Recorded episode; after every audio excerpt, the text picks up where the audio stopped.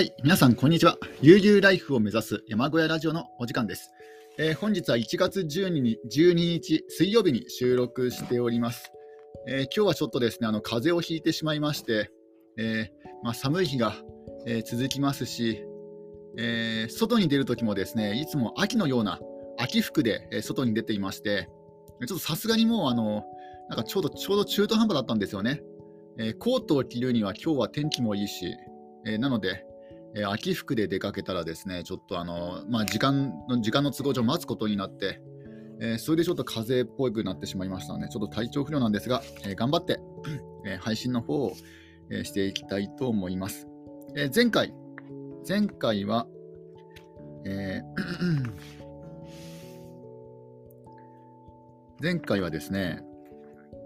藍染めですよね。藍染めのところまで、えー、あ、アースバッグハウスですね。アースバッグハウスのところまで、えー、お伝えしました。えー、今回もですね、引き続き、えパーマカルチャーことはじめの、え田舎暮らし、山暮らしの方法について、え先人の知恵ですよね。えお金をかけずに、もう自然にあるようなものを使って利用して、えエコな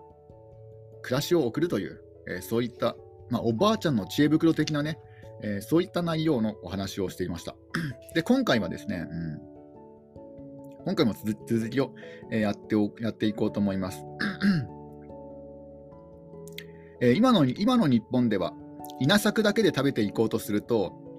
えー、何十何十兆歩も、えー、作らなければ、えー、いけなくないけないんですね。何十兆歩っていうのがちょっとですね、まあ、これはあの田んぼの単位単位だと思うんですけども、またちょっと分かり分からないのが出てきましたね。長歩。長歩とは、なんか街歩きと書いて、あ、長部って言うんですね。あの街を歩くと歩くと書いて、あの長部と言うんですけども、この長部というのはですね、あの田畑や山林の面積を単位で計算するときに、えー、使う言葉のようですようですね。で、この長歩というのは、えーえー、ちょっと待ってください。えー、長歩というのがですね、60歩が1丁、60歩が1丁、えー、1歩が、えー、6, 6尺、だから100、サブ6、18、100、180センチが、えー、1歩。で、60歩を1丁。っていうんですね。ああ、そういう数え方があるんですね。えー、てか、一歩が長いですね。一歩ってなんか180センチもないですもんね。なんで、ね、この 一歩を180センチにするのかわからないですけども、まあ、えー、あそういうことか。あのですね、あの古代中国、あの州時代の古代中国では、え右足を踏み出して、え左足を踏み出した後の、えー、距離、まあ、日本語で言うと2歩ですよね。この2歩をですね、あの1歩と、え、言うそうです。で、これが大体ですね、あの1.35メートル、1メートルと35センチ、1.35メートルなんですけども、ただなんか面積にすると、え、180センチぐらいになるようなんですね。え、そういうことから、なんか180センチに、まあえ、6尺、6尺が、えーね、100 80センチになったようですね。あ、あとですね、あの え一歩の長さというのは時代によって異なるようですね。あの秦とか漢の時代では、えー、これは6尺で、えー、当時の尺がですね、あの23センチなんですね。えー、当時の尺が23センチで、え一歩がですね、それに換算すると、え約1.38メートルになっていて、面積にすると1.9平方メートルになったようですね。で、その後、尺の長さが伸びたようですね。で、尺がだいたい30センチになりましたので、それでなんか伸びたようですね。まあ、とりあえず、えーと えー、人が歩く単位、それを歩って言うんですけども、それがなんか一歩ではなくて、あの右足踏みだ、左足踏右足、左足でもう2歩になるので、えー、2歩を1歩と言うんですね。うん、なのでね、ちょっとここここややこしいですよね。で、えー、そのそれが60。60いくと、えー、1兆になると。いうことですね。60歩が1丁。で、えー、とこれがですね、あの 稲作だけで食べていこうとすると、1人の家庭、1つの家庭でですね、え何十丁も、ね、あの稲作をしなくちゃいけないんですね。そのぐらい広い面積が、特にとにかく広い面積が必要になると。えー、で、もしですよ、そういった大規模な稲作をしている中で、えー、機械が壊れてしまったら、もうそれだけでもチェックメイトじゃないですか。だから、えー、非常にリスクが高いんですよね。ところが、えー、自分たちだけの、え、食事の分、例えば1単の田んぼで、え、6票、1単というのがですね、あの 10, 10R、10R 取れるんですよ。ちょっと待ってください。この1単っていうのも、なんかまた、また、あれ、普段使わない言葉が、えー、出てきましたね。1単、1単。反対の反、反対の反。1単とは、えー、1単というのはですね、えー、これは面積を表す農業の用語なんですけども、えー、具体的な面積は、えー、約991.7平方メートル、えー、坪の広さは300坪と表されるようですね。えー、メートル単位では、えー、10R、約 10R、えー、1単というのは、まあ、大体300坪。うん、だからえー、300坪の田んぼがあれば、えー、米俵が6票取れると。で、米俵6票の単位が、これ、米が360キロ取れるんですね。で、このぐらい取れると、もう家族全員で十分に食べられると。えー、お米は1粒が3000倍になるんですね。小麦は300倍になると。えー、しかも連作障害がない。だから一度お米が取れれば、それを使ってね、またさらに、えー、米をね、作り続けることができると。で、その米が、えー、なんでね、連作障害がないかというと、えー、水が山の豊かな有機物を含んで流れてくるから、えー、連作障害障害が、えー、ないようです。なので、えー、お米とかね、小麦というのは非常にね、えー、育ち育つの育てるのがね、非常になんか、えー、良い、良い、良いね、あの食物ですね。うんえー、なので、稲作農業であの農家として食べていくのは大変だけども、その自分たちが食べる分だけを作るというのは、そんなにね、大変なことではありませんよという、えー、そういう話でした。ちょっとここでコーヒーを飲みます。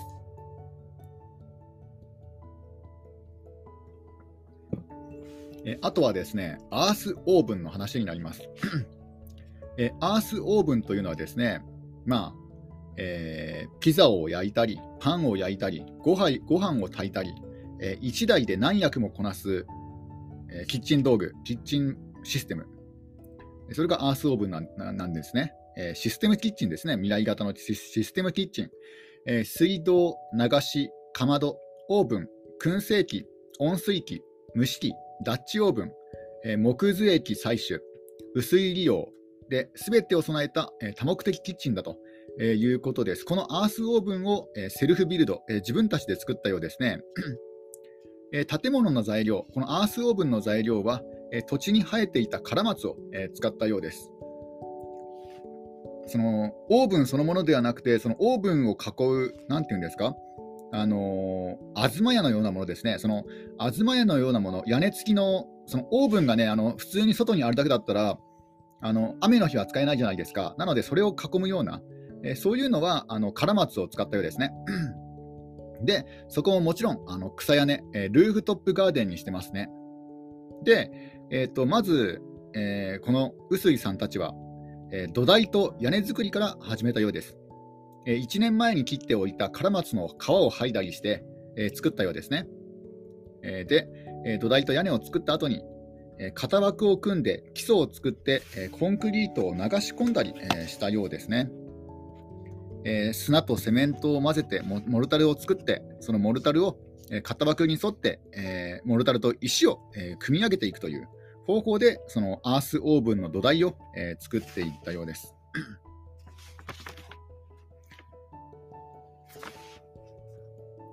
でこの時にですね使った石、えオーブン作りに使った石はですねえー、軽トラック4台分の石を使ったようです。えー、なんかものすごい、すごい量ですよね。あのー、写真で見るとですね、え、1つが人間の拳よりも大きいぐらいのサイズの石を使ってますね。うん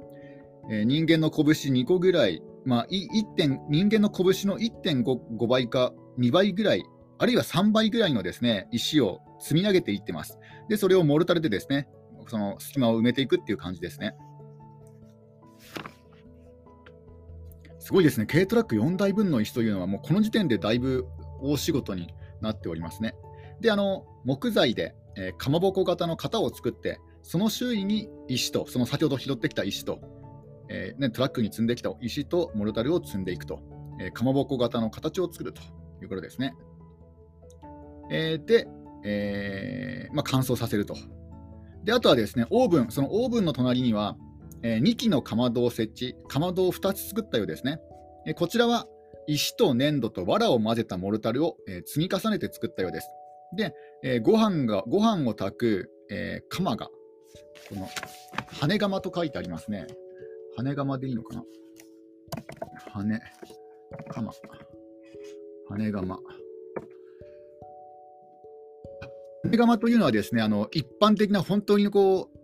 えー、羽釜っていうんですね。えー、羽釜という、羽釜と書いて羽釜というのですか言うんですけども、これなんかあの、アンパンマンに出てくる釜飯丼の顔そっくりな、そういったの鍋ですね、あ、釜ですね。えー、そういうものを、えー、使うようです。で、これでご飯を、えー、炊きます。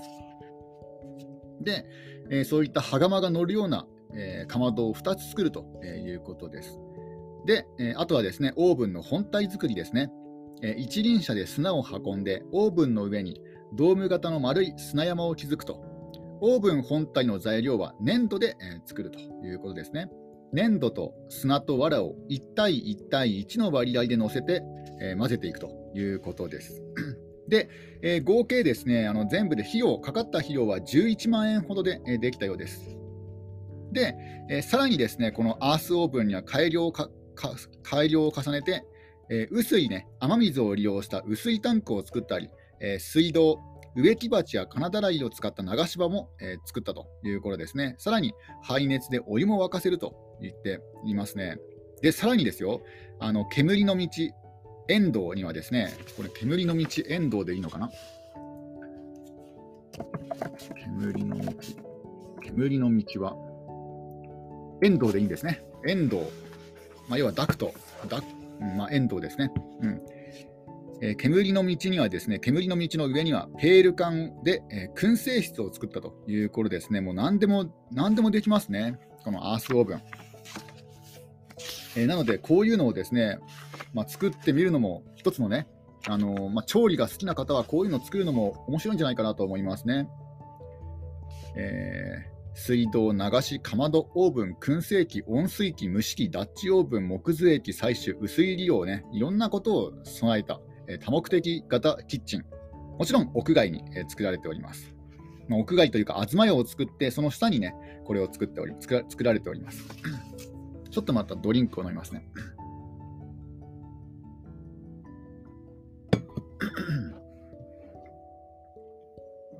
であとはですね、種バンクというものを、えー、作りました。とんがり屋根の、えー、種ハウスですね。ここには、えー、在来種や固定種の野菜の種が200種類余り、えー、集まっているようです。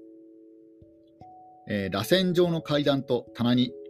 棚に、あのその種種ハウスの中ですね。種ハウスの中は、えー、螺旋状の階段と棚があって、そこにですねあの各地から寄せられた在来種の種が入った瓶や封筒がたくさん並んでいるようです。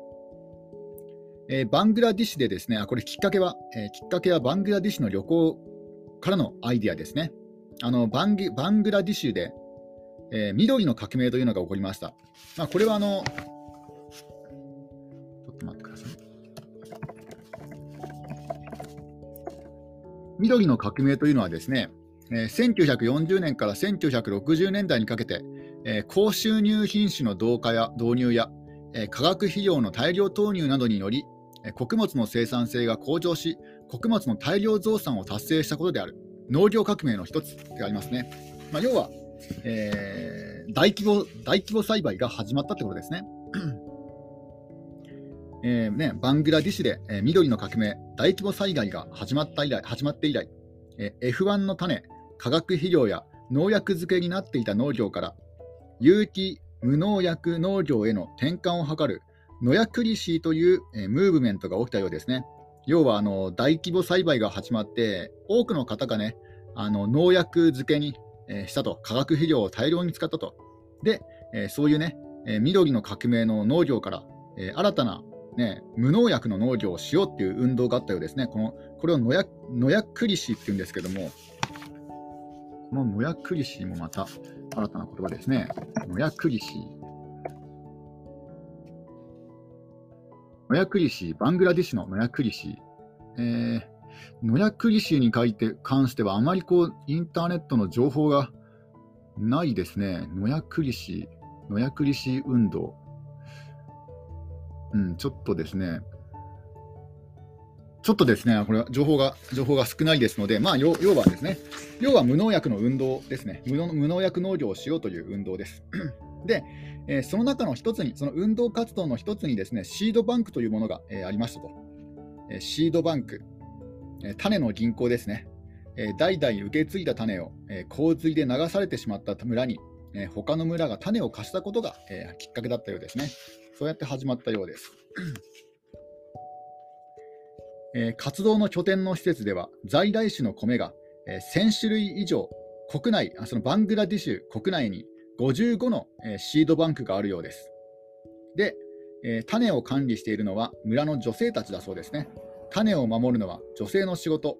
1人ではできないから村の女性たち12人でやっているということです。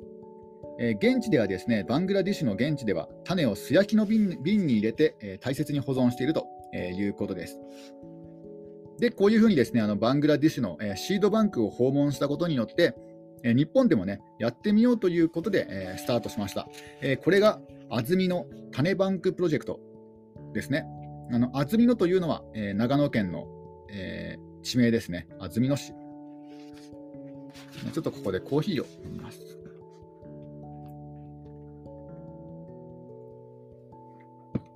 でそのその種ハウス、えー、ね、在来種の種を、えー、保管しておく、え、種ハウスにはですね螺旋状の階段をつけてで軒下にはですね種を乾燥できるスペースを設けて、え地下には芋類を保存できるように室も作ったということですねいろんなものが保存できるようなそういうハウスになってます。えー、あとですね、この種取り、えー、種ハウス、種の種をストックするときにですね、まあ、種取りをするんですけども、この種の交雑をですねいかに防ぐかっていうのがですね結構なんかいろいろ課題があるようですね。なんか種が混ざっちゃうようですね。そういったところもいろいろ対策を兼ねてやっているようです。えー、種バンク、種ハウス、うん、いい活動をしているようですね。なんか独特のとんがり屋根で本当になんか魔女が住んでいるようなそういった屋敷を、えー、作っておりますね。えー、で、あとはですね、えー、リンゴジャム作りですね。リンゴジャム。えー、農家では傷ついたものや形や悪いもの、保存する間に傷んだものなどなどをジュースにして出荷しているのですが、えー、ジュース用のリンゴも十分すぎるほど美味しいので、えー、コンテナごと安く買ってくるようです。えーね、あの長野県、信州といえば、えー、リンゴですよね。あのーなんか聞いたこと聞いたことがあるんですけども、えなんだあのジュース用のりんごは青森県で、青森県りんごの産地ですけども、長野県はなんか食べる食べるりんご、えー、食用のりんごではなんか日本で一番多いってなんか聞いたことがあるんですね。これはなんかあの長野県在住の方に聞いたので、うん、おそらくね、あのやっぱりこうりんごといえば、ね、信州、長野っていうね、えー、そういうのそういう誇りが、えー、あるんだと思いますね。で、あとですね、あの信州っていう言い方がすごいね、好き好きらしいんですよね。なんか長野っていうのが、長野ってあまりね、こう言いたくない感じがしてました。なんかあの、なんか長野県、長長野県って、え長野市と松本市で、なんか、なんかそんななんか、ね、昔の歴史上、あんま仲良くないな、仲良くないって言うとおかしいですけど、なんかあんまりこう、ね、あのー、ちょっとなんか抵抗、抵抗意識があるようですね。あの特に松本市周辺の方からしてなんか長野っていうのは長野県のことを長野っていうのはちょっとなんかね抵抗感があるよあるようでしたねなんかだから信州ってね言うらしいんですよ向こうの方だとだから長野県のことを信州っていうね結構なんかお土産コーナーとか行くとそんな感じなんですよ。長野って言わずに、なんか信州りんごなんちゃらとかね、えー、そういうお土産なんですよね、お土産の名前が、名称が。なので、えー、ぜひね、あの長野県に行って、特に松本周辺、あの辺りをね、あの松本、塩尻、安曇野とかね、あの辺りをですね、あの旅するときは、えー、ぜひですね、長野県のことを長野と言わずに信州というとね、あこいこの人分かってるなって思われるかもしれませんね。まあちょっとね、あのずれましたけども、話がちょっとずれましたが、えー、ね、えっ、ー、と、リンゴを買うときは、えー、ジュース用に傷ついたリンゴを買うと。ね、あの見た目は悪いけども味は、味は変わらないし、その方が安いからね、あのジュース用のリンゴを、え、買うようです。まあ、要は傷物ですね。傷物リンゴを買うようですね。で、それをコンテナごと買ってきて、えー、ジャムにするようですね。で、このジャムの作り方なんですけども、えー、砂糖を使わないと、うん、非常に珍しいですね。ちょっとドリンクを飲みます。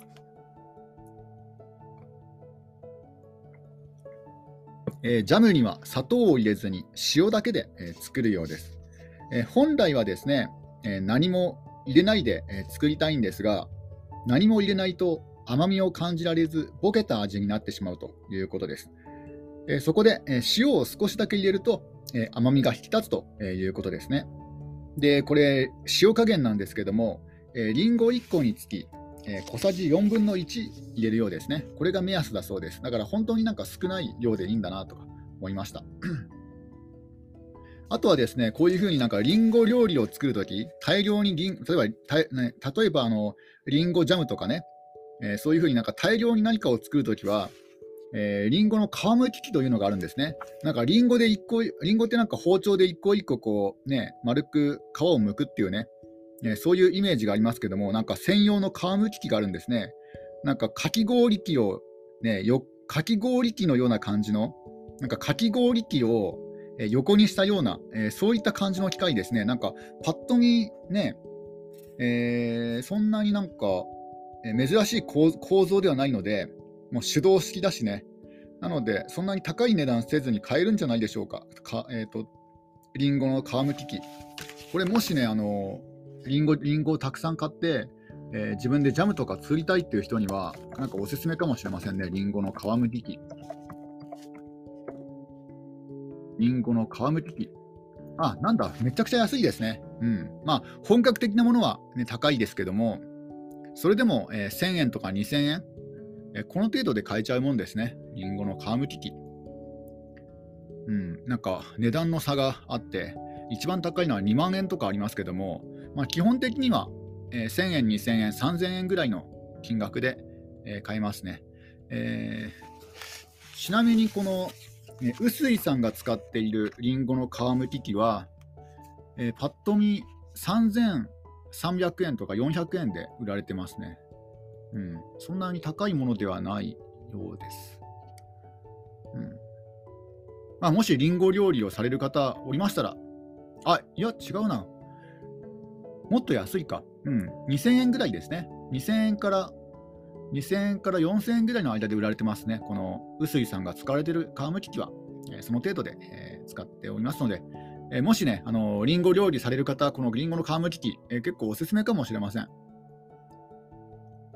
なんか昭和レトロって書いてあるから結構昔に昔から発売されてるのかな。うん、なんか、まあ自分はそんなね、そこまで、えー、リンゴを食べるわけでもないので、えー、リンゴの皮むき器は、えー、購入しないと思うんですけども、ただ、ね、1個ぐらい、大家族の家庭とかは1個ぐらいあってもいいかなとか思いますね。えー、で、えー、あとはですね、あのー、リンゴジャム以外にも、シャーベットとかスムージーにもですね、使うようですね。えー、砂糖あただあの問題はありましてあの砂糖を使っていないので、えー、瓶を開封するとすぐに発酵してしまうとだから一度開けたらすぐに使い切るように、えー、ジャムは一度開けたらすぐに使い切るように、えするするようですどうぞここで ドリンクを飲みます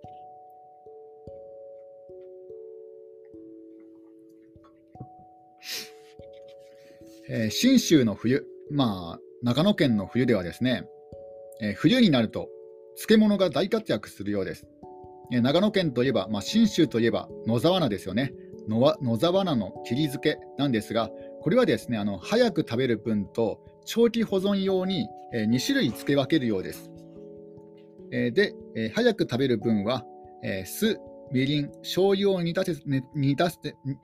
酢、みりん、醤油を煮立てた汁につけておくだけ。こんなね、簡単なんですね。非常に簡単に作ることができます。で、え、長期保存用の本漬け。えー、これはあの冬がもっと寒くなってきたら、え、12月の初めぐらいだったら、えその切り漬けでいいんですけども、えもっと冬が本格的になってきたらですね、まあ、要は今ぐらいの時期、今ぐらいの時期になってきたら長期保存用の本漬けをするようです。これは塩を強くして、えつけておくようです。でこういうふうにですね2種類に分けてつけるんですね。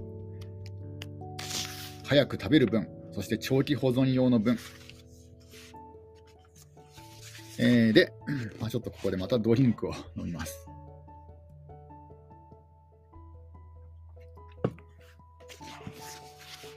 であとはですねあの自然エネルギーの活用術について、えー、説明していきたいと思います。えー、この臼井さん、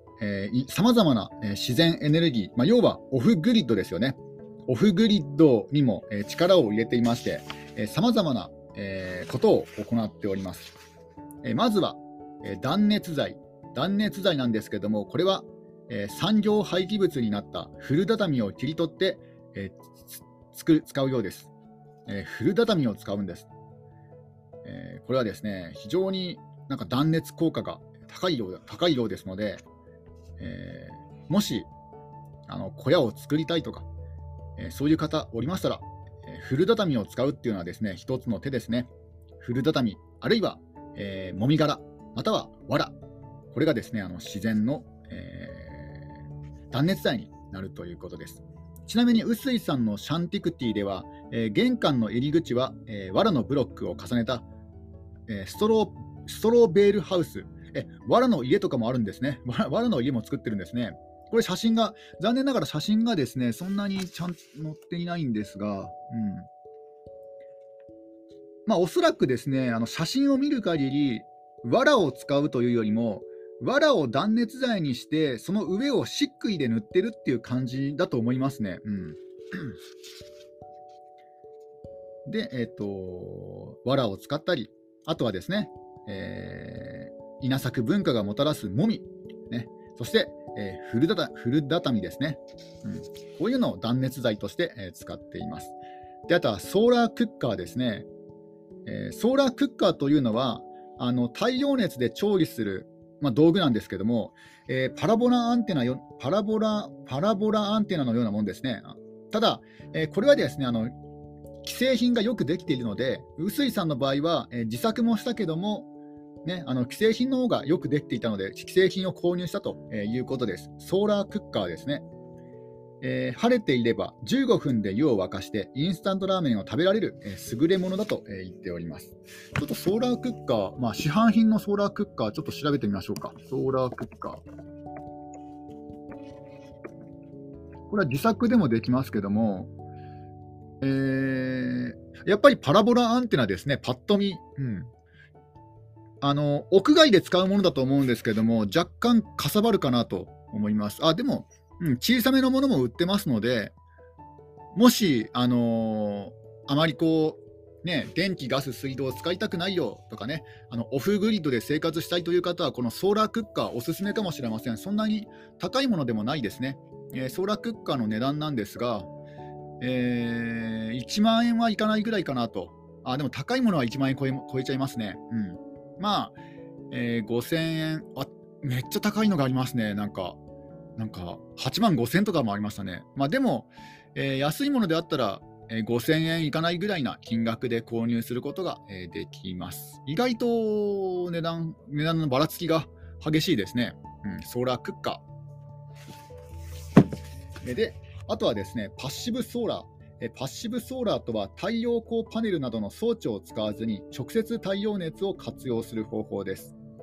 えー、温室にはえ床にパイプが埋めてあり、1本は黒く塗られ、別の1本は断熱されていると。日が当たると上昇気流が生まれて床に蓄熱、夜は放熱して屋室内の温度を保つと、えいうことです。